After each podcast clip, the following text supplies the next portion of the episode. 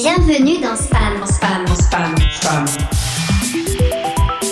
C'est un programme qui permet de savoir, de savoir un peu tout. Internet Je sais pas Ce qui est formidable sur Internet, c'est qu'on peut s'y raconter des choses super intéressantes. Bonsoir à toutes, bonsoir à tous. Vous écoutez Spam, l'émission des internets et du numérique sur les ondes de Radio Pulsar au 95.9 et sur radio-pulsar.org. Aujourd'hui, nous allons parler du logiciel libre et de l'open source. Et si ces termes ne vous disent rien, pas de panique, l'équipe de Spam est là pour vous mettre à la page. Avec évidemment Théo pour les news. Salut Denis qui n'a pas pu s'empêcher de prendre un peu de liberté qu'on entendra plus tôt que d'habitude. Bonsoir. Lucas pour sa chronique philo. Salut. Et Hugo à la régie. Salut. et bien sûr, comme d'habitude, nous aurons le plaisir d'entendre Florian et Pulsaria pour une petite mise à jour sur le sujet. Pour parler open source, nous avons également le plaisir de recevoir Loïc Soulas, président d'Iliwi, société spécialisée dans le domaine. Bonsoir. Bonsoir. Avec vous, nous allons revenir sur les enjeux liés à l'open source. On se demandera quel est l'intérêt de passer aux solutions libres, mais avant tout ça, on va passer à la chronique d'actualité de Théo. L'enquête annuelle sur la diffusion des outils numériques dresse un panorama des usages numériques en 2019. Cette enquête diffusée par l'ARCEP, le Conseil, général de l'économie et de l'Agence du numérique, a été publiée le mercredi 27 novembre. Cette dernière a été réalisée sur un panel de plus de 2000 personnes interrogées en face à face.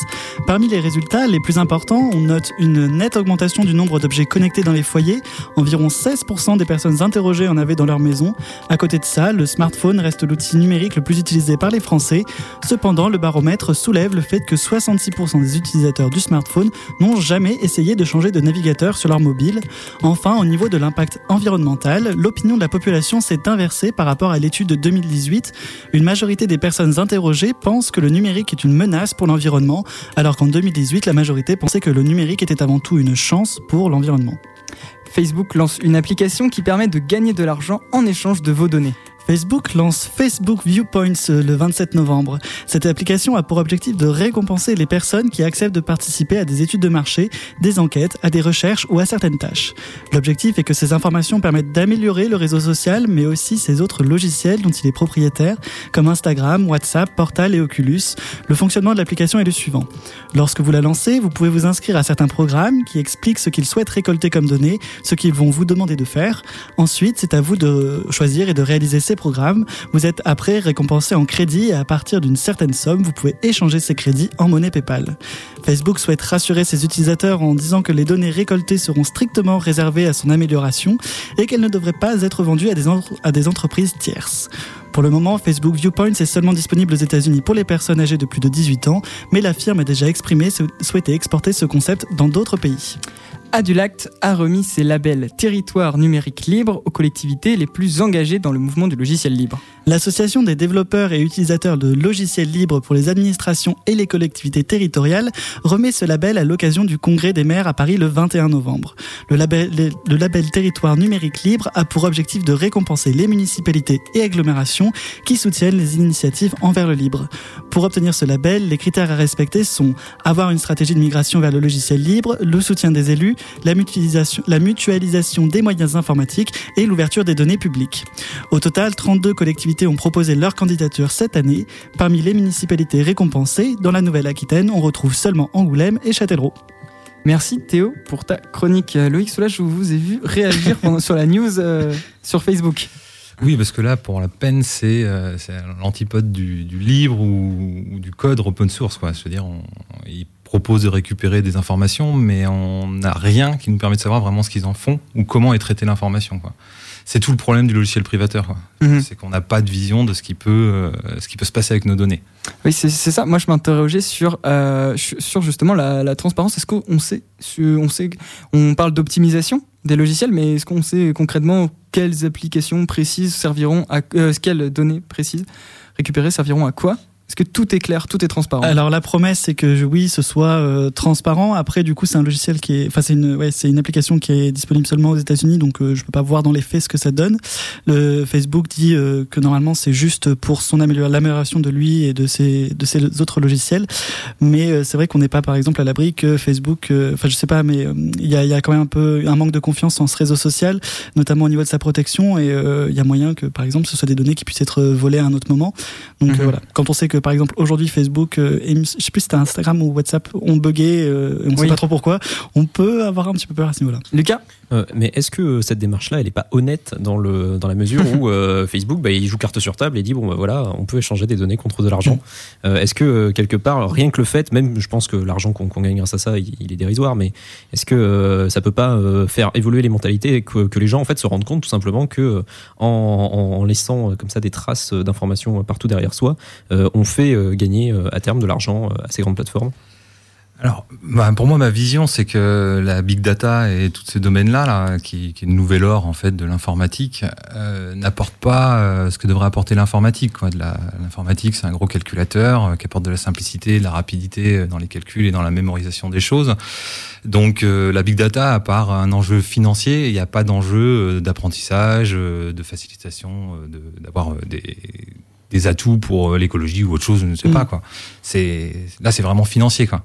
Moi, moi, je, me pose, euh, je, je me pose une question sur ces données, c'est-à-dire qu'on parle de, on parle de, de WhatsApp, mais par exemple, si j'ai accepté Facebook Viewpon, mais que je parle avec quelqu'un qui ne l'a pas accepté, quelque part, euh, les données de cette personne seront, seront euh, également collectées, non? Alors les applications de Facebook Viewpoint euh, telles qu'elles sont expliquées, c'est que en fait vous vous inscrivez à des programmes. Euh, par exemple, celui qui est en le premier à être publié, c'est s'appelle Wellbeing Survey. C'est une étude qui concerne le bien-être des utilisateurs des, des services de Facebook.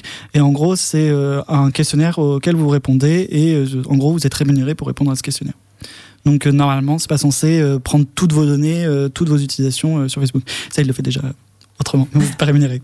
Denis Oui, non, je me disais, euh, on va, on va peut-être attendre que ça arrive par chez nous et puis ça risque de se heurter déjà à des réglementations euh, récemment mises en, en place. Euh, Je pense à la RGPD. Enfin, est-ce qu'à un moment il va peut-être y avoir un blocage par chez nous? Est-ce que ça, est-ce que ça va atteindre nos contrées Euh, Et Puis, euh, comme tu le disais, euh, à juste titre, euh, il va falloir euh, aussi euh, euh, avoir un petit temps d'observation euh, sur les États-Unis et voir ce que ça Mm. donne euh, concrètement.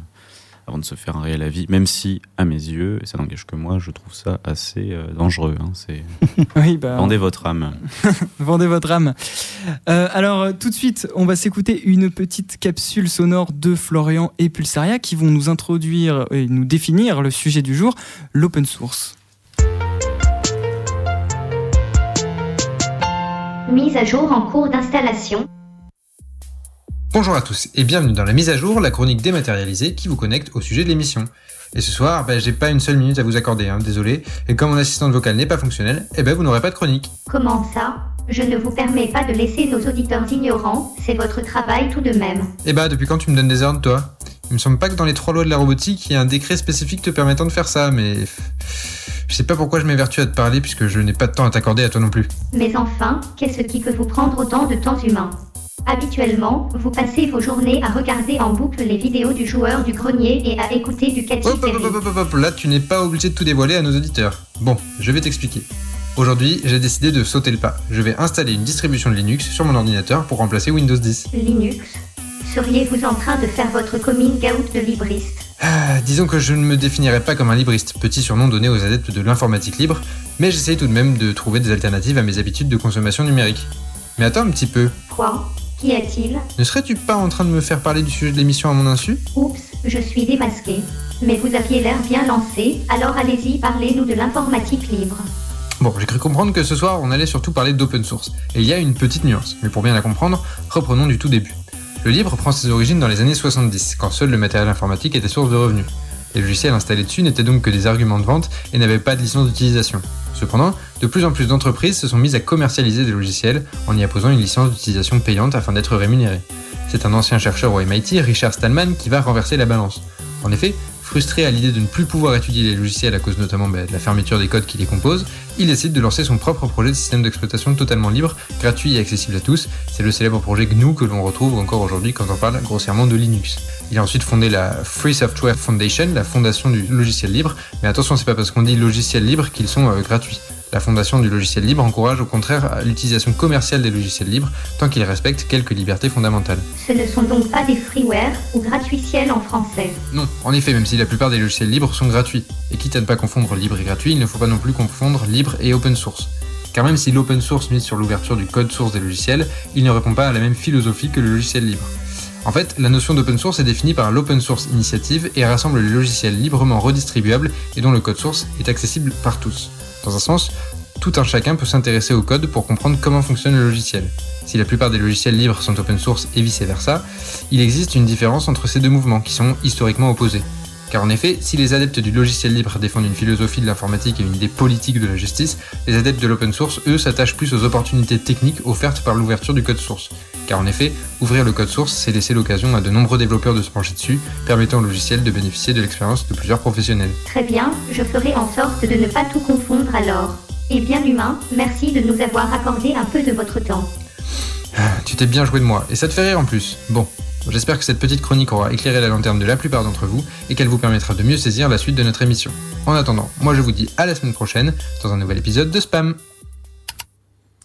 Alors, euh, Pascal Soulas, est-ce que cette, euh, cette chronique et cette petite définition offerte par Florian et Pulsaria vous convient? Elle est juste, ouais. Ah, elle est très juste, c'est ça. Il faut pas faire, euh, faut bien faire la différence entre open source, euh, libre, et puis Linux. Hein. Linux, c'est un Linux GNU, Linux même, je dirais. Il faut bien définir les deux. C'est des systèmes d'exploitation comme on peut en connaître, hein, qui permettent de, s'interfacer avec l'ordinateur. Alors que le libre, c'est vraiment une licence. Comme il pourrait y avoir une licence, euh, n'importe qui met une licence, ils ont créé une licence qui donne des obligations. Alors c'est plus des obligations de liberté de faire des choses, contrairement à certaines autres licences euh, de d'autres groupes. Mais euh, ouais, faut bien faire la différence. Ouais, il y a, y a le libre qui est une licence qui permet de donner la liberté aux gens d'utiliser les choses comme ils veulent. Et après, il y a Linux et GNU Linux qui sont le système d'exploitation qui lui a pris une licence libre justement. Mais c'est bien expliqué hein. Donc, on, a quelque part un système. Est-ce qu'on a des valeurs différentes entre euh, l'open source et le libre? Alors du fait que la, fondation euh, libre, donc euh, Richard Stallman, mise en place, eux, ils jouent beaucoup et sur la liberté euh, d'utiliser, de distribuer. Voilà, c'est vraiment sur la liberté d'un bien. Alors que l'open source, lui, il est vraiment sur que c'est plus technique. C'est l'ouverture du code d'un logiciel. Euh, le libre, la licence libre va bien plus loin en fait. Elle va même sur des problématiques euh, dans des pays où il pourrait y avoir des problématiques de compréhension de ce qu'est le libre pour que ça passe les frontières en fait. Que le libre passe les frontières. Ça va plus loin que l'open source. Ok, euh, Lucas? De quoi? Tu... Ah, je, j'ai Ah cru non, que non, tu... euh, je, je- j'acquiesçais bien sagement. C'est pour ça que souvent on dit que le libre, euh, c'est un peu des, c'est les- barbus en claquettes, quoi. C'est les extrémistes de, de l'informatique dans ce domaine-là. Et l'open source, c'est autre chose, quoi. C'est vraiment un autre domaine. L'open source, c'est- c'est un, un autre domaine. Et par opposition, euh, on a les logiciels propriétaires. Euh, et ce même Richard Stallman disait que les logiciels propriétaires nous privent de liberté. Et on peut avoir du mal à saisir pourquoi, en quoi un code inaccessible est un danger pour nos libertés. Alors, euh, moi, j'en ai une vision, ce serait plus dans l'éducation. Dans l'éducation, quand on veut apporter un savoir, euh, si on ferme le savoir, eh ben, on l'apporte à personne, en fait. Hein. C'est à partir du moment où on ouvre notre savoir, le savoir est partagé, il est bien plus grand, bien plus fort, et on évolue. L'évolution euh, humaine est, est liée à ça. Donc, si on crée un logiciel euh, privatisé, on ferme le savoir, on donne juste de l'utilisation. Euh, mais euh, personne peut dire, par exemple, à l'école, on va arriver, j'ai lu un livre, ah bon, c'est quoi ton livre? Ah non, il est privé, il est privé, je peux pas te le lire. Hmm. C'est quand même un petit peu bête. Alors que le libre va permettre de dire euh, j'ai lu quelque chose, je vous apporte mon savoir, voilà ce que j'en ai compris, on va faire une étude. Est-ce que je peux étudier le code du livre? Oui, bien sûr, tu peux l'étudier, tu peux le partager, prête-le à ton copain. Ça, c'est le libre. Donc ça ouvre, ça ouvre beaucoup de choses. Alors que le système privatisé ferme tout ça. Hmm, très bien. Et c'est peut-être euh, une. euh, après, le, ce- j'ai l'impression que le mouvement du partage est poussé par le fait que un bien numérique, ça se reproduit beaucoup plus facilement aussi. C'est pas. On parle pas d'un prêt de livre, on parle d'une copie. Alors je sais pas si on peut parler d'une copie en soi. quoi. C'est c'est un peu dans l'esprit où avant on achetait un CD et on pouvait le prêter à son copain, à son voisin, à quiconque. Là, on est pareil. On, a un logiciel, on le trouve bien, il est libre. On fait ah bah tiens, regarde, prends-le, je te le prête. Euh, si le CD est privatisé avec les DRM, hein, c'est les licences de blocage numérique.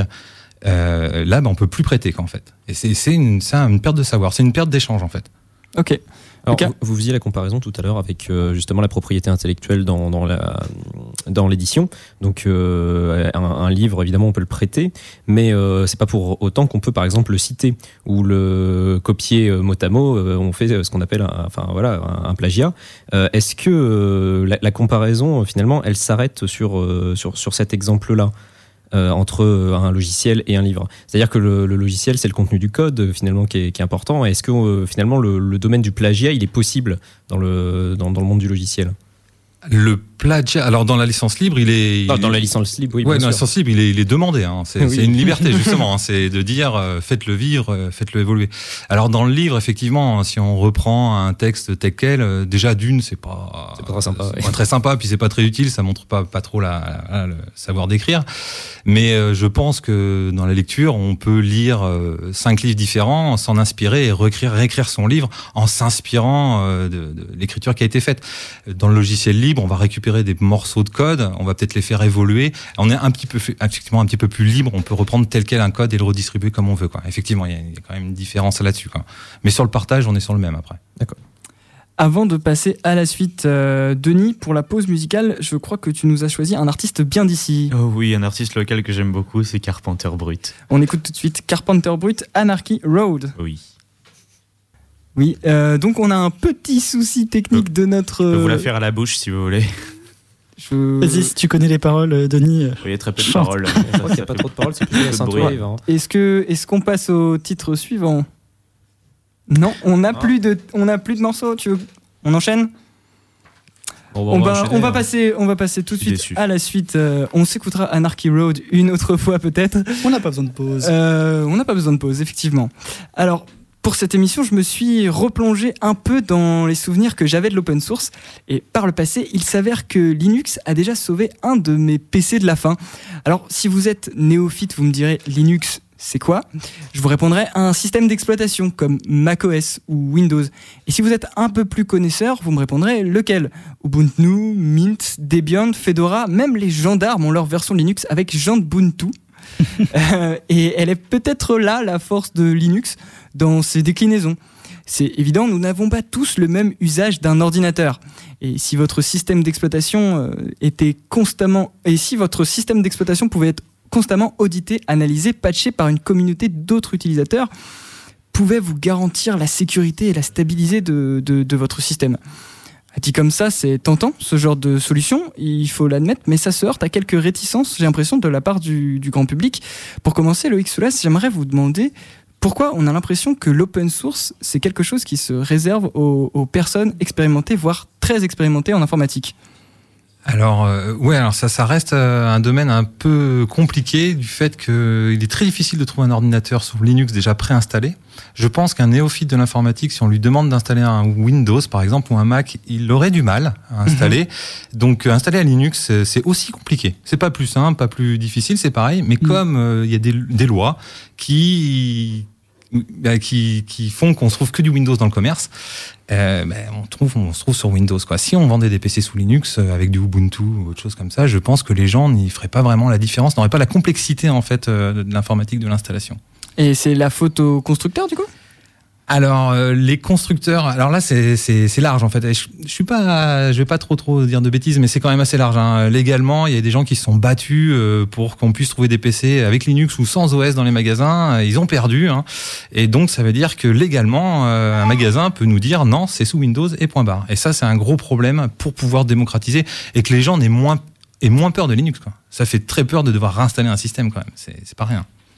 Le, euh, Denis, il me semble que tu avais une question. Oui, non, c'était au-delà de la question, c'était se dire surtout, euh, vous parliez de l'éducation tout à l'heure, et peut-être que ça peut être un, une des clés d'entrée en fait pour résoudre ce souci-là. On, a souvent l'impression que euh, voilà, l'informatique euh, ou certaines, euh, certaines, comment dire, certaines applications de l'informatique s'adressent à des, experts, voire des professionnels, mais au final, si on prenait ce bout-là par, l'éducation, en éduquant, alors peut-être pas dès, dès, le plus jeune âge, mais on sait qu'il y a de l'éducation au code maintenant en collège, mais dès, dès ces âges-là à euh, euh, alors bah, ça pourrait être de l'installation Linux, mais aussi de la maîtrise de cet outil libre, euh, se dire que une génération entière pourrait évoluer euh, avec euh, ce, ce système d'exploitation euh, qui coûte pas un rond. Puis, euh, bon, on a quand même la chance de trouver quelques PC dans le commerce qui n'ont pas de système d'exploitation, mais c'est vrai qu'ils font un peu, ils font un peu peur euh, au public. Ah, moi, sur l'éducation, ouais, je suis 100% d'accord. C'est là qu'il faudrait commencer. hein. Lu- Lucas? Un bon truc pour, pour retrouver des PC sans système d'exploitation, il faut s'adresser directement au site des constructeurs. Euh, si vous si vous demandez directement, enfin si vous demandez, si vous commandez des des, euh, des ordinateurs directement euh, sur les sites des constructeurs, en général il y a toujours une option où vous pouvez choisir votre euh, votre OS et éventuellement euh, ne pas demander de ne pas en mettre. Théo? Mais euh, du coup, sur des personnes qui sont déjà euh, hors du système de l'édu- d'éducation, qui, qui sont assez âgées, qui ont des a priori, comment est-ce que euh, on les amène justement à aller vers le libre? Comment est-ce qu'on peut, euh, genre euh, là maintenant, avec les solutions d'aujourd'hui, diminuer cette peur que, véhicule le libre. Alors pour euh, pour les personnes, alors je sais pas à quelle tranche d'âge, mais il y a une tranche Mhm. d'âge euh, qui va être en dessous senior, senior. Euh, là, euh, le libre, le seul moyen qui puisse vraiment, ou du moins le système d'exploitation, nous Linux, le seul moyen qu'ils peuvent le connaître, c'est grâce à leurs petits enfants, leurs enfants, et choses Mhm. comme ça. Je veux dire, c'est pas quelque chose qu'on va appréhender euh, d'un seul coup. Donc, mais tant qu'effectivement on l'a pas mis dans l'éducation, que ça a pas été quelque chose qui est compris, qu'il n'y a pas que un système d'exploitation mondial qui existe, que c'est très vaste et très très large, on n'arrivera pas à démocratiser en fait le, le choix. Mhm. Les gens ont le droit de Mhm. choisir Microsoft, mais il faut lui faire comprendre qu'il y a plusieurs choix. Quoi. On n'est pas limité à une- un seul système d'exploitation dans le monde. Oui, d'ailleurs, c'est dans la philosophie de Linux. On peut avoir un dual boot, c'est ça? Choisir euh, son système d'exploitation au démarrage, passer par Linux ou Windows, si je dis pas de bêtises. C'est ça, ouais, exactement. Ouais, Mhm. Et, et euh, je- potentiellement sur un Mac aussi. Est-ce que c'est installable sur tous les, ça, sur tous les modèles de PC finalement C'est là où se battent euh, les gens euh, du libre, de l'open source aussi, ou de tout cela. C'est, ils étudient les codes et euh, ils étudient les, ils essaient de comprendre le matériel qui est souvent propriétaire pour adapter des codes libres au matériel Mhm. propriétaire. Donc Hmm. Il y a souvent des petites problématiques liées à du matériel où on ne connaît pas le code et on ne peut pas s'adapter dessus, mais ils font tout pour que ce soit adaptable sur environ mais, pff, 90% du matériel informatique qui existe dans le monde. Quoi. Donc Hmm. oui, on peut un peu près. C'est c'est pas toujours simple. hein. Denis? Oui, je voulais rebondir euh, sur euh, la question de comment, faire entendre ça aux seniors, ou du moins comment leur, euh, offrir, pareil, une clé d'entrée. J'aime beaucoup ce mot-là, c'est décidément. Une clé d'entrée, on le voit souvent dans des ateliers, dans les maisons de quartier, par exemple, ou ce genre de, ce genre d'initiative-là. Ça passe aussi beaucoup par la formation, en fait. C'est-à-dire que tu, parlais de, du, du- d'un Linux version gendarme. Il suffit que telle ou telle entreprise se dise, tiens, je, vais passer sous Linux et donc je vais mettre tout, mon fonctionnement sous Linux. Et au bout d'un moment, par la formation, les employés vont être obligés d'y passer. Enfin, obligés, oui, être oui, contraints d'y passer. Mais ça peut être aussi une, voilà, un bon point euh, euh, pour le libre. Et puis, donc, les seniors, ils ont aussi tout un tas de, de- de- d'initiatives qui existent. Même si, effectivement, dans ces ateliers-là, on retrouve quand même pas mal de, de- d'initiations euh, à Windows, voire même à Mac. euh, bon. Et même pourquoi pas un, un Linux euh, prévu pour, je sais pas, les collégiens, les lycéens, tu vois, à plus petite échelle, on pourrait. Alors ça existe. Hein. Ça, ouais, c'est Oui, ça. oui, il y a- Mais il y a porté des- par le. Il y a plein de distributions euh, pour l'éducation hein, qui existent, hein, qui sont faites euh, souvent pour des enseignants. En fait, il faudrait Oui. qu'elle soit poussée à plus grande échelle par l'éducation nationale ou quelque chose. Alors il, y a, un, je, mais il y a un souci ouais, par rapport à ça, hein, c'est que l'éducation na- nationale euh, a signé quand même des, des, des marchés avec euh, avec Microsoft hein, Mhm. qui freinent énormément la progression euh, de systèmes libres bah, libres dans l'éducation nationale. Ouais. Théo Mais euh, sinon, comme euh, le montrait là, euh, comme j'en parlais dans la news, euh, le, le baromètre du numérique 2019, euh, le- l'un des outils numériques les plus utilisés, c'est le téléphone portable, c'est le smartphone. Et enfin moi, quand je pense au libre, je pense quasiment pas au smartphone. Est-ce que c'est difficile d'aller vers des logiciels libres des... Comment est-ce que ça fonctionne là-dessus? Alors comme le smartphone, alors pour Android. Ouais. Je parlais de- il contient un Linux. Il contient le noyau. Linux. Hein. Il contient pas que nous. C'est son système d'exploitation, c'est Android, mais il contient un Linux. Android en lui-même, le code est ouvert. Et après, on peut se forcer à installer que des applications libres. Et mais à partir du moment qu'on installe des, applications privatives, donc euh, particulièrement de Google ou d'autres, euh, on perd, euh, on perd cette liberté euh, sur notre téléphone. Mais euh, Il y a une toute, toute petite part, on peut pas parler de libre hein, sur Android, hein, mais Mm. il y a une toute petite part dedans qui est, et il y a des systèmes d'exploitation, euh, il y a Lineage OS ou d'autres qui sont en train de sortir pour pouvoir s'adapter sur les téléphones Android et en faire un système complètement euh, libre. Mais à partir du moment où on va installer un WhatsApp ou quelque chose, Mm. on a, on, on sort- foutu. on s'est foutu, exactement. Donc c'est là où c'est compliqué dans le smartphone, c'est que les gens sont tellement habitués à utiliser des applications. Même moi, professionnellement, je veux dire, j'ai des, des- dans, dans mon métier, j'ai des clients qui vont me demander de mettre du WhatsApp. Euh, Mm. Je casse euh, ma philosophie sur mon téléphone du libre. Donc ça, ça, c'est encore euh, super compliqué, je pense. D'accord. Lucas Euh, alors, ça rejoint un petit peu cette question vis-à-vis des smartphones, mais est-ce que dans le monde du libre en général, il n'y a pas un petit problème d'UX euh, design? de- de- de- de- d'interface utilisateur et de facilité d'utilisation. Parce que euh, là où justement euh, par exemple Apple marque des points c'est justement dans ce design qui est très intuitif qui euh, est facile d'utilisation que ma grand-mère peut utiliser euh, comme un, un- un- comme un enfant de 3 ans. Et, et ça c'est peut-être encore ce qui ce qui manque pour aller vers le libre. Je sais pas. Est-ce qu'il y, a des- il y a des exemples de logiciels libres qui sont nickel du point de vue euh, design utilisateur? Alors, des, alors sur smartphone, euh, j'en ai pas en tête comme ça. Euh, Dans le monde euh, du, de l'internet euh, ou des systèmes collaboratifs de travail, il y en a qui sont très très bien faits. Il y en a un qui vient de passer justement, je crois, dans le, un ministère euh, du gouvernement, c'est Nextcloud. Euh, c'est un petit peu, bah, ça permet de faire, faire- faire du partage de fichiers. Et il est plutôt bien fait. Et il ressemble à pas mal d'autres. Il va y avoir, mais c'est vrai qu'en UX design. Donc pour l'interface utilisateur, souvent le temps de faire quelque chose qui fonctionne très bien, eh ben, on enlève le côté euh, joli.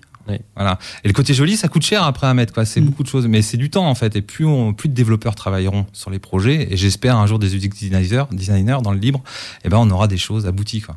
Denis, Enfin, de toute façon, le, le libre, pour moi, deux ennemis, c'est c'est l'esthétique et le marketing. Voilà.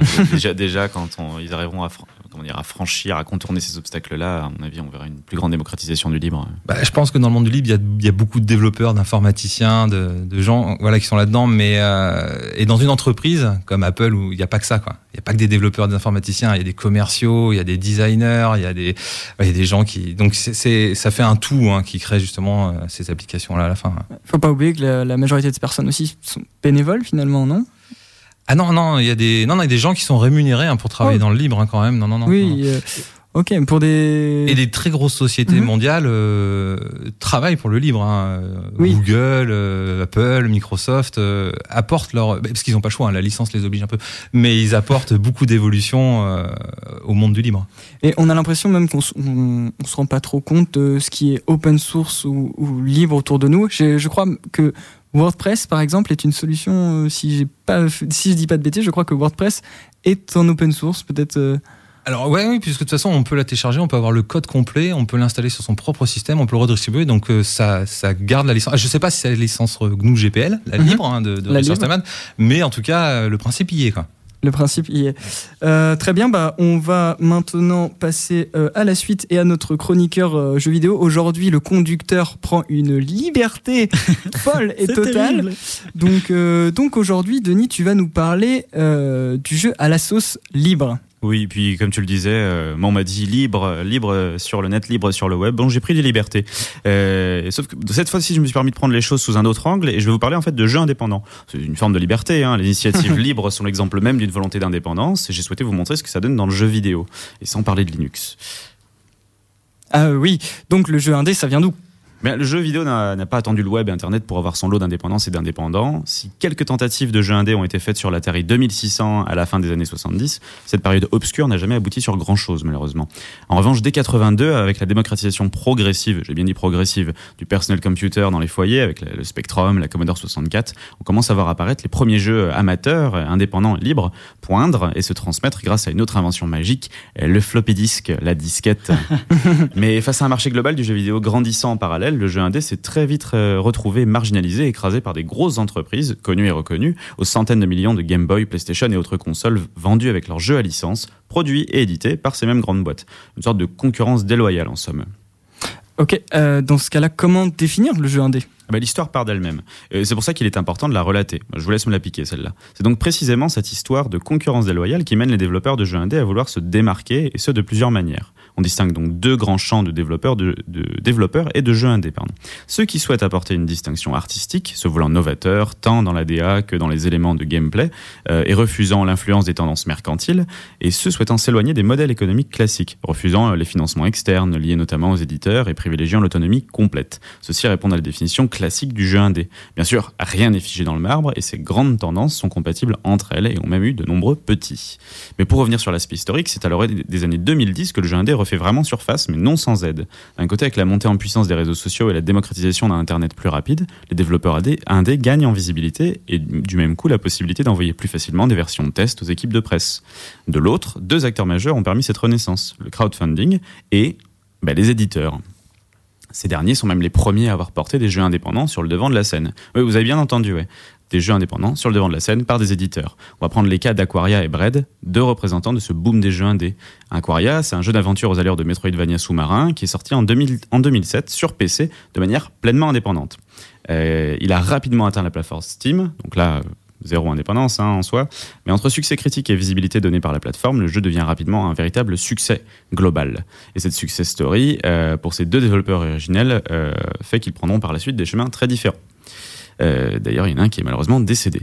Euh, de son côté, Bread, jeu de plateforme mécanique temporelle, est sorti via l'initiative Xbox Live Arcade, abrégé XBLA. Développé pourtant de manière indépendante, ce coup de pouce de Microsoft a permis de mettre sur le devant de la scène un paquet de jeux indés maintenant devenus cultes. Limbo, Castle Crashers, Super Meat Boy et j'en passe. On pourrait alors remettre en cause l'indépendance de ces jeux. Et pourtant, sachez que ces jeux ont été développés sans aucun regard de Microsoft. Et enfin, en 2012, le crowdfunding, aussi appelé financement participatif, a donné naissance à ses premiers jeux financés par le, public partiellement ou quasi complètement. Je pense à Pillars of Eternity, Wasteland 2, Broken Age, etc. Ce type de financement a encore une fois permis à ces titres de gagner en visibilité pour finalement se faire éditer ou compléter leur financement. Alors le jeu indé, c'est une grande et belle famille heureuse. Bah, si tu aimes les familles aux tendances incestueuses et cannibalistiques, on pourrait dire ça. Parce que si les éditeurs Oui. acceptent plus ou moins aveuglément d'éditer des jeux sans regard sur l'artistique, ceux-ci ont bien compris qu'il y avait un marché à exploiter. C'est ce que j'ai osé appeler le marché des petits jeux. Par exemple Ubisoft avec Child of Light et Soldats Inconnus, Electronic Arts avec Grow Home, des gros éditeurs qui ont pris pour optique de mettre de petites équipes avec de petits budgets, alors vous imaginez les guillemets, on est à la radio, pour faire de petits jeux. L'idée, c'est surfer sur la vague indé à grands coups de com pour toucher la corde sensible du jeu fait main qui fait succès, euh, qui fait le, succès des vrais jeux indés, sans, sans tenir compte du risque d'affecter le jeu indé, le vrai, ses développeurs et leur salaire. Donc difficile aujourd'hui, euh, près de 10 ans après le grand retour du jeu indépendant sur le devant de la scène, de savoir exactement ce qu'est un jeu indé. Les variantes et possibilités sont aujourd'hui multiples, entre jeux non financés mais édités par des pontes, jeux financés et édités sans regard sur l'œuvre, jeux développés, financés et édités par des gros du jeu vidéo. Encore une fois, chers auditeurs, je vous invite sur cette question à explorer cette galaxie et à forger votre propre avis. Merci Denis pour ta chronique. Lucas, tu voulais réagir Ouais, j'ai deux petits points euh, que j'ai relevés pendant ta chronique. Ah, Oui. Non, euh, c'était pour dire que un, un jeu qui, qui arrive sur Steam, il n'est pas moins indépendant, c'est juste un, un système de distribution et c'est vraiment pas compliqué de mettre son jeu sur Steam. hein. Il suffit d'envoyer un exécutable qui qui plante pas et un chèque de 100 dollars. C'est Ouais. vraiment euh, ridiculement facile de- d'envoyer un jeu sur Steam. Un autre truc, c'est si jamais vous voulez en apprendre plus, il y a un super documentaire qui est sorti en 2012 qui s'appelle Indie Game the Movie. Mmh, euh, qui revient justement sur, cette, euh, sur ce retour en force euh, au début des années 2010 du, du jeu indépendant. On y suit notamment Edmund Macmillan, donc le, le développeur de Super Meat Boy, euh, Phil Fish, le développeur de Fez, et euh, Jonathan Blow, le développeur de Braid. Voilà. Pascal Soulas, est-ce qu'on peut jouer sur Linux? Euh, oui, on peut jouer. sur- Alors moi, je suis pas du tout un joueur. Je vais pas vous aider trop là-dessus, mais on peut jouer. Il y, a- il y a des jeux. Alors effectivement, graphiquement, c'est peut-être pas les meilleurs du monde, mais euh, mais il y a des jeux. Ça existe. Et puis, alors, assez vite fait, Linux, euh, je sais pas si, mais GNU Linux du moins, c'est une super plateforme pour pouvoir faire du rétro gaming. Hmm. C'est-à-dire jouer à des vieux jeux si on veut installer une Nintendo, De une l'émulation. Game Boy, voilà, faire de l'émulation. Il y a, franchement, ça marche super bien et on peut faire des petites consoles de salon euh, qu'on met sur sa télé euh, pour faire du rétro gaming grâce à des, des boîtiers type Raspberry Pi et tout ça. Donc, c'est Mm. c'est ceux qui connaissent. Et donc ça, ça marche super bien. En fait, on peut reconstruire nous-mêmes une vieille console de jeu. Ouais, ouais, même les boîtiers se vendent. hein. Une vieille boîte de Super NES se vend pour mettre dedans un Raspberry Pi et en faire une console de, de salon, quoi. Denis, tu voulais ajouter quelque chose? Oui, non, mais je veux juste rajouter que moi, la, chronique que je viens de faire est pas du tout exhaustive et effectivement, j'ai pas parlé de Linux, mais on peut jouer sur Linux. Vous avez tout à fait raison. Euh, pour l'émulation, c'est vrai que c'est parfait. Enfin, moi, je, le vois à la maison. Euh, et puis, euh, surtout, il y a encore aussi des, gros jeux aujourd'hui hein, qui sont qui sont édités sous Linux pour faire plaisir au plus de monde possible. Donc. Voilà. Et je, je te remercie pour, euh, pour les précisions apportées. Et je vous recommande aussi hein, ce, ce documentaire qui est très très bien. Euh, et puis de toute façon, allez explorer cette galaxie, comme je Bon, le disais. euh, tu as été assez sage, je vais te laisser filer pendant. Anarchy Road Oh yes. de Carpenter Brut. Ah non, Non. pas sur, L'autre. ok, sur The Heavy Short Change Hero.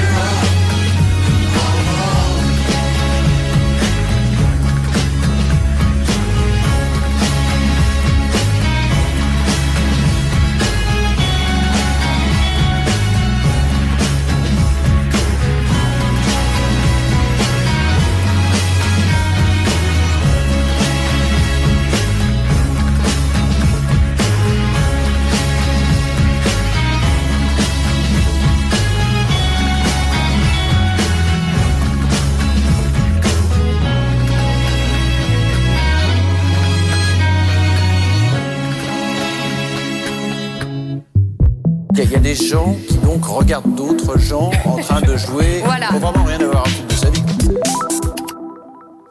C'était Short Change Hero par le groupe The Heavy.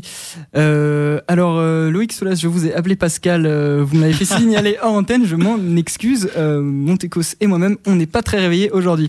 Mais pour nous réveiller, on va passer à notre chroniqueur philosophie qui sera, sans nul doute, nous donner la pêche pour la suite de l'émission. Euh, donc du coup, c'est à toi, Lucas. Logiciel libre et philosophie. Le sujet était facile cette semaine un peu. Oui, plutôt. Euh, bon, donc ce soir, on parle ensemble d'open source et de logiciels libres sur Spam, et on va voir ensemble que ces concepts portent des interrogations plutôt complexes. Alors déjà, dans le logiciel libre, évidemment, il y a libre. Et la liberté, bah, c'est certainement un des sujets les plus riches de la philosophie. Au-delà des questionnements juridiques de licence, de base légale, il convient de se demander sur quel fondement philosophique se fonde le logiciel libre et euh, quelle est en fait sa, la, la liberté qu'il revendique. Finalement, la question de la philosophie intervient justement dans la définition même du, logiciel libre et dans sa distinction avec l'open source. Tu veux dire que les codeurs font aussi de la philo Et oui, euh, ceux qui sont à l'origine de ces mouvements, en tout cas, sont bien conscients de leurs positions respectives. Le mouvement pour le logiciel libre a défini des règles sur des principes éthiques, alors que le mouvement pour l'open source a proposé, pour sa part, des solutions en fait techniques et légales pour proposer un modèle plus pragmatique et qui s'insère en fait dans une économie de marché. Grosso modo, les défenseurs de logiciel libre pensent que le libre c'est une affaire de philosophie et d'éthique, alors que les partisans de l'open source défendent d'avoir une démarche euh, qui n'est pas de cette nature. D'accord, mais au-delà de cette différence, c'est quoi euh, ce fondement philosophique du logiciel libre? Eh bien, vous vous en doutiez, bah, c'est la liberté, mais pas n'importe laquelle. La liberté, c'est un peu le piège par excellence de la philo, parce que c'est un terme qui est extrêmement polysémique. La liberté peut être définie d'une multitude de manières différentes, et la liberté, par exemple, de modifier un logiciel, bah, c'est pas la liberté de tuer quelqu'un, ni la liberté de choisir thé ou café le matin, ni même la liberté qui est écrite en capital sur les frontons de nos mairies. Le logiciel libre, s'il revendique une certaine philosophie, ne se risque pas vraiment à définir la liberté de manière rigoureuse. Il ne fait que donner des libertés particulières à ses utilisateurs. La Free Software Foundation, dont on a parlé tout à l'heure, une des instances qui a défini ce qu'est le logiciel libre, en, en compte pardon, quatre différentes. D'abord, il y a la liberté d'exécuter le programme pour tous les usages. Bon, jusque-là, tout va bien. Il y a assez peu de logiciels qui ne vous laissent pas les utiliser. Après, on, trouve la liberté d'étudier le fonctionnement du programme et de l'adapter à ses besoins. Bon, ça, c'est la liberté en gros de regarder sous le capot et de bidouiller le logiciel. Ensuite, on a la liberté de redistribuer des copies du programme, qui désigne donc là une liberté liée à une question juridique de propriété. Et enfin, la liberté d'améliorer le programme et de distribuer ces améliorations au public. Là, c'est à mon sens la plus intéressante de toutes. En droit, cette liberté brise la frontière conceptuelle entre l'utilisateur d'un côté et le concepteur de l'autre. La relation induite par le logiciel n'est plus unilatérale, mais elle devient multiple. Bon, d'accord, mais elle est où la dimension éthique du logiciel libre? Eh bien, elle est surtout liée à son statut de propriété. Alors, j'en ai parlé, j'en ai parlé à la dernière, euh, la dernière fois, la semaine dernière. La liberté, dans nos sociétés libérales, c'est avant tout la liberté de disposer d'un bien. Or, euh, je l'ai aussi dit la dernière fois, la propriété sur le net, ça a quelque chose de très subtil. Comme euh, n'importe n'importe quel contenu ou code peut être copié et reproduit à loisir sur le net, toutes les propriétés de logiciels sont pensées sur le mode de la propriété intellectuelle. Or, dans le logiciel libre, Or, euh, pardon, le code d'un logiciel libre se met, lui, hors de portée de cette propriété, euh, dans le cas des, euh, parce que ces logiciels, pardon, ils sont dans le, domaine public. Alors, ou bien alors ils sont dans une, c'est une propriété symbolique non contraignante, puisque euh, ces logiciels sont placés sous licence libre. Sur le net, il n'y a pas vraiment de différence dans l'idée entre un logiciel et un livre ou une partition. C'est le contenu qui importe. Or, un code libre ou public n'appartient à personne, ou plutôt il n'appartient exclusivement à personne, c'est-à-dire qu'il appartient à tout le monde. Et c'est en cela que la liberté portée par le projet du logiciel libre est éthique. Il abolit non seulement la frontière entre le concepteur et l'utilisateur, mais aussi la frontière qui sépare les propriétaires des non-propriétaires. Tout le monde est propriétaire d'une certaine manière d'un logiciel libre. Tout le monde en est aussi l'utilisateur. Le logiciel ne permet donc pas du tout une liberté libérale, puisque personne n'est exclusivement son propriétaire. Au contraire, elle crée une nouvelle forme de liberté collaborative dans son application. Merci Lucas. Euh, Loïc Soulas, euh, vous avez une réaction par rapport à la chronique de Lucas sur son aspect philosophique? Juste sur le- la liberté zéro euh, du logiciel libre, là, sur le fait de pouvoir l'utiliser comme on le souhaite, c'est pas une réalité, c'est les logiciels privateurs. Tout ce qui est privatisé, euh, c'est pas une réalité. Quoi. On va se retrouver avec des logiciels qu'on ne peut exécuter que sur un seul système d'exploitation ou que dans un domaine bien précis. Si on veut l'adapter à un autre domaine, on va nous dire non, ça ne rentre pas dans la licence. Vous avez cassé euh, le droit de licence d'utilisation ou quoi que ce soit. Alors que là, là, le libre, cette liberté zéro dit vous l'utilisez comme vous voulez, que ce soit à la maison, au boulot, pour faire ce que vous voulez, même si c'était pas le, le but original du logiciel. Et ça, c'est vrai que dans le logiciel libre. Ça n'existe pas dans, dans tout ce qui est privatisé. Mais par exemple, il y a des logiciels libres qui sont pas disponibles sur certains OS. euh, ça, c'est des choses qui, qui Alors parfois là, existent. mais justement, c'est des questions techniques. Ouais. Ouais, mais après là, c'est technique, c'est qu'il faut se reporter à l'autre liberté, qui est qu'on peut améliorer le code, le Ouais. changer et le recoder pour un autre système d'exploitation. Ce qu'on pourrait pas faire avec un, pour euh, un exemple de logiciel, les logiciels de comptabilité avec les lois qui obligent de prendre le logiciel de comptabilité avec euh, des, des chartes. Euh, moi, je l'ai vécu. Hein, je n'utilise que du, du GNU Linux. Et quand j'ai appelé le support du logiciel de compta, on m'a sorti ah oui, mais euh, non, le, le support marche pas avec vous. Vous êtes sur Linux. Ah oui, d'accord. Hmm. Voilà. Alors ça, par exemple, ça, ça enlève la liberté zéro euh, du licence libre. C'est vraiment du, du privé. Alors que euh, quand, quand par exemple donc un, un logiciel euh, libre n'est pas n'est pas compatible avec euh, votre votre OS, euh, c'est sous-entendu, euh, bah, vous avez qu'à le bidouiller vous-même pour le rendre compatible. Exactement. D'accord.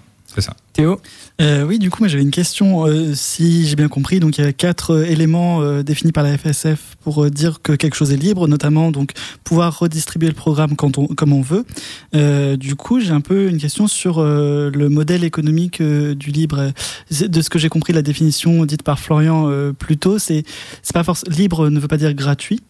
Et Mais- open source n'est pas forcément. Enfin, c'est ça, il y a une différence aussi entre les deux. Mais du coup, euh, comment est-ce que euh, on peut, euh, je sais pas, être développeur libre et enfin dans le libre et en vivre, par exemple Alors, le, le fait de redistribuer le code, en fait, le, le code est, est défini comme un bien commun. Effectivement, c'est un petit peu ce que veut Stallman à, à l'origine.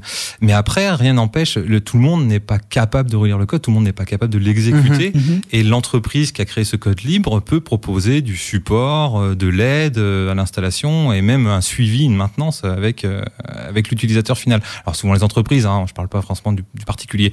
Et c'est comme ça que des entreprises, on a des entreprises françaises hein, qu'on- qui travaillent dans le libre et qui fonctionnent très très bien. Et ils fonctionnent comme ça. Moi, Je, moi par exemple, je peux télécharger, l'utiliser, euh, le revendre et faire quoi que ce soit sans leur demander rien. Mais une entreprise qui veut se fier à eux euh, prend un support avec cette entreprise et ils jouent là-dessus en fait. Quoi, D'accord, ils jouent sur en fait le, le fait que leur outil soit peut-être un peu compliqué à utiliser pour une personne lambda, enfin ou une entreprise lambda, et ils vendent euh, en fait euh, l'utiliser, enfin Ils vendent leur savoir-faire. ouais, ils vendent leur savoir-faire. Ils vendent pas euh, juste un ma- de la matière. Ouais, ils, ils vendent vendent- un savoir-faire, une connaissance et une aide continue. Quoi. Ouais, le tertiaire en fait euh, du, du numérique. Exactement. Euh, euh, J'aurais une question sur le. En, en fait, tout simplement, si, si, euh, avec tous les avantages que présente euh, l'open source, euh, pourquoi tout n'est pas open source? Pour faire simple, pourquoi on cherche à craquer Photoshop quand on a GIMP à côté? Alors parce qu'il y a des aficionados de Photoshop, hein, ça, ça c'est sûr et certain. euh, parce que quand on fait une formation, euh, souvent on nous apprend à la faire sous Photoshop pour les. tout ce qui encore un problème d'éducation? Et souvent, souvent, souvent, ouais, bah, c'est le plus gros problème. Quoi. Et puis, euh, il y a des forces commerciales euh, que, que GIMP n'a pas euh, pour pouvoir Hmm. promouvoir leurs solutions. Quoi. Ils sont pas, ils sont pas beaucoup de développeurs. hein. Je, je veux pas dire de bêtises, mais on, C'était un exemple. ouais, on, on a du mal à le croire. Mais euh, alors, je faudra vérifier. Franchement, je, je crois qu'ils sont quatre. Ah, d'accord. Ah oui, développeurs. Ouais, je voilà. euh, et donc euh, quand on voit la force du logiciel à côté Ah oui. d'un Photoshop où ils sont, j'ai aucune idée. Non, là pour la peine Photoshop, je sais pas, mais c'est bien au-delà. Voilà, la différence est, est énorme. Lucas, tu voulais dire quelque chose? Alors ils sont, attends, j'ai une Oh. de- quatre développeurs officiels. Après c'est open Mm. source, il y a tout le monde peut ramener Oui, des choses dessus. ça. hein. Attention, ouais, il y a une communauté Mm. énorme derrière. hein. Euh, non, je voulais savoir si euh, il était cap- enfin s'il était possible d'établir des ponts entre le monde du libre et euh, donc le monde. alors ça, y a- il est lourdement connoté ce mot, mais le monde pirate dans le sens où il y a des partis en Europe qui sont les partis pirates et qui proposent de abolir la propriété intellectuelle dans, dans toute son dans toute sa globalité. C'est-à-dire que, que euh, on pourrait plus euh, poser de même de texte ou de musique ou plus rien en fait de d'intellectuel n'aurait de n'aurait de propriété. Est-ce qu'il y a des ponts qui sont créés entre euh, ces, ces communautés-là? Oh non, là, je, je serais, franchement, je serais pas Pas répondre. dire. Pas dire. Euh, la notion collaborative, du coup, c'est- c'est-à-dire que en fait, un logiciel open source, euh, bah, c'est pas qu'il appartient euh, à personne, mais c'est que tout le monde peut le modifier, c'est ça? Enfin, pas peut le modifier, mais peut réécrire, peut voir les corrections qu'il y a dessus. Moi, je, je me pose la question. Déjà, corrigez-moi si j'ai rien compris. Et si euh, et comment ça se traduit dans votre structure? Alors, pour l'utilisateur lambda, euh, l'avantage du, du libre, c'est que pour lui, il a une vision gratuite. Alors, c'est pas vrai, hein, le libre n'est pas gratuit en soi, Mhm. c'est pas l'idée, mais euh, il a une version gratuite. Après, il peut l'utiliser et la passer. Dans le professionnel, euh, effectivement, on va pouvoir adapter le code à ses besoins. Mhm. Et ça, c'est c'est énorme. C'est-à-dire qu'on n'est pas bloqué, on a une évolution beaucoup plus rapide de ce qu'on veut faire et on n'est pas bloqué par, par toutes les lois. Quoi. En fait, si on lit les lois, on peut être bloqué. Et dernier point euh, là-dessus, euh, c'est comment expliquer ça? C'est un peu compliqué. Je, je cherche un mot euh, simple. Mais euh, par exemple, si on prend l'analogie avec euh, la liberté d'expression, Mhm. on n'en est pas trop loin en fait. Ça veut dire que euh, si on bloque tout, euh, par exemple dans les médias, hein, la radio, alors on est à la radio, si par exemple à chaque fois qu'on parle, on est soumis à des réglementations et puis des brevets et tout ça, on, on dirait pas grand chose. Et le libre, pouvoir lire le code et puis vous euh, prendre des articles sur internet, les condenser pour refaire un autre article à vous, vous avez le droit. Ça fait partie de l'esprit du libre, quoi, Mm. de l'échange. Et, bah maintenant, j'aimerais penser à nos auditeurs convaincus. Comment on passe à l'open source et au libre? Si demain, j'ai envie de trouver une alternative à mes logiciels préférés euh, propriétaires, comment je fais? Est-ce que vous avez des conseils à donner? Alors euh, déjà, bah, regardez sur Internet. Il y a, vu que c'est une communauté énorme, euh, on peut aller voir. euh, Il y, a, il y a plein de documentation. Après, en plus humain, euh, il y a beaucoup d'associations dans beaucoup de villes sur Linux. Euh, peut y Mhm. avoir aussi des, des rencontres Linux pour pour pouvoir passer le pas. Quoi. Et des fois, c'est plus sympa de voir les gens en direct, des explications que par Internet. Mais il y a, quand on veut, en fait, il y a moyen de trouver facilement à passer au libre. Ouais, on vous invite d'ailleurs à vous renseigner auprès de l'association Appel, l'association qui gère Linux à Poitiers. Bon, bah, on a essayé de les inviter, mais je... ils nous ont pas trop répondu. Mais c'est les seuls, en tout cas ici à Poitiers, qui sont au niveau associatif, j'ai l'impression, euh, qui, parlent de ces choses-là, de, de ces thématiques-là, de Linux, et qui vous, qui vous accompagnent dans une transition à l'OS euh, gratuit, enfin l'OS open et, gratuit. Euh, nous arrivons à la fin de l'émission, mais avant de nous quitter, comme d'habitude, on va faire un petit point sur les événements numériques à venir. Du 2 au 4 décembre, le réseau professionnel du numérique vous propose une formation au framework Vue.js à Cobalt. Évidemment, cet événement s'adresse aux connaisseurs des langages HTML, CSS et JavaScript. Si vous êtes moins à l'aise avec votre système d'exploitation Windows 10 et que tout ce qu'on a dit dans cette émission ne vous a pas convaincu de passer à Linux, euh, l'espace Mendes France vous propose une formation pour vous initier à Windows 10. C'est ce mardi 3 décembre. Euh, pour finir, si vous n'avez pas peur de vous plonger dans la gestion de projets de manière ludique, l'association Poitiers Web Nerds proposera le 6 décembre prochain une soirée jeu agile à la Taverne du Geek et c'est animé par deux professionnels du web. Et pour en savoir plus, rendez-vous sur pawn-association.org. Loïc Soulas, merci d'avoir accepté de discuter avec nous de l'open source malgré le fait que j'ai écorché votre prénom et qu'on ait commis une petite... c'est bon. voilà. C'est vraiment pas grave. Merci. en tout cas. Euh, on rappelle que cette émission et les précédentes sont disponibles en podcast sur euh, Spotify, Deezer, Apple Podcast et les autres. Euh, juste avant de laisser la place à l'équipe de Glitch, on va s'écouter Alta avec leur titre éponyme Alta. Bonne soirée sur Pulsar et à la semaine prochaine.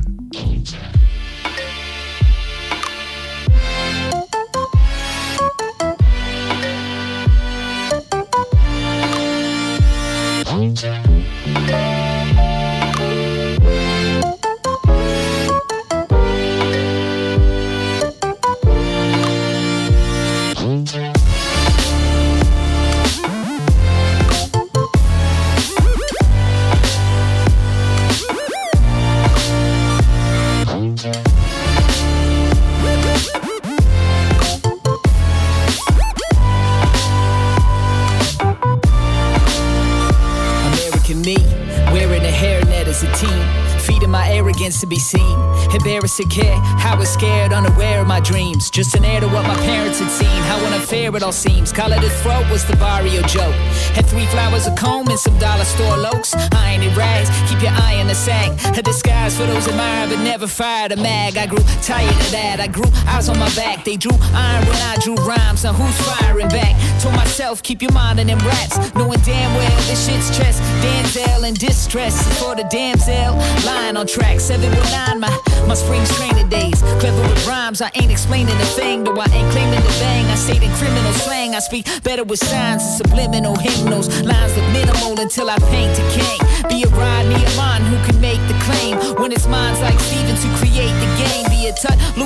The mistakes of James. These times got me relying on the king of kings. Cause ain't a hand that can change a thing. Can you blame the ring? We're painting man with some angel wings, so keep it moving. My style's deep, see me confusing me at 20 in a league of our own. Where have you been? Where art thou? You who trend? Where is all now? Please let me clue you in. I said 20, thou league, see, I drop jewels and use the last three bars and parts to prelude. Dang, Sylvan said, I see you, man. Brought my skills from LA to the EU land and from altar.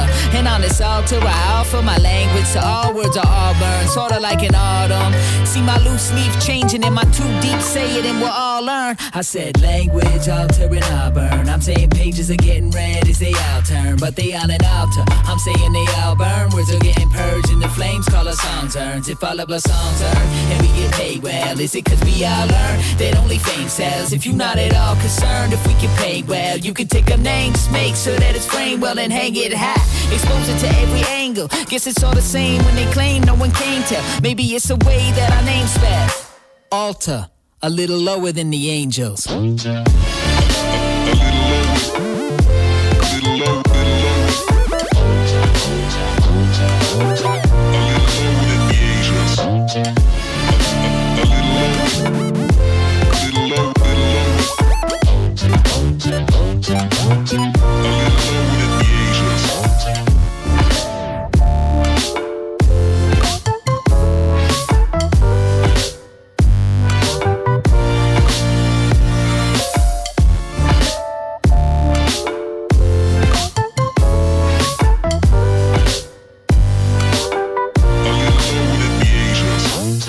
Si tu veux surfer sur internet, suis-moi, on va t'équiper.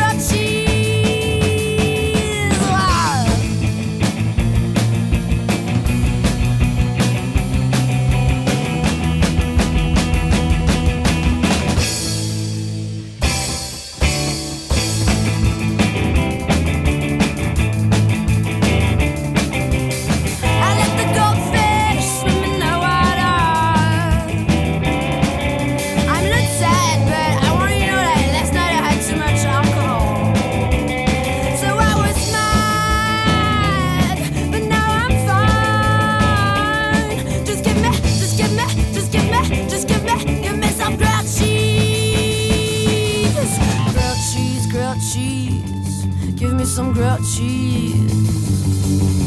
Grilled cheese, grilled cheese. Give me some grilled cheese.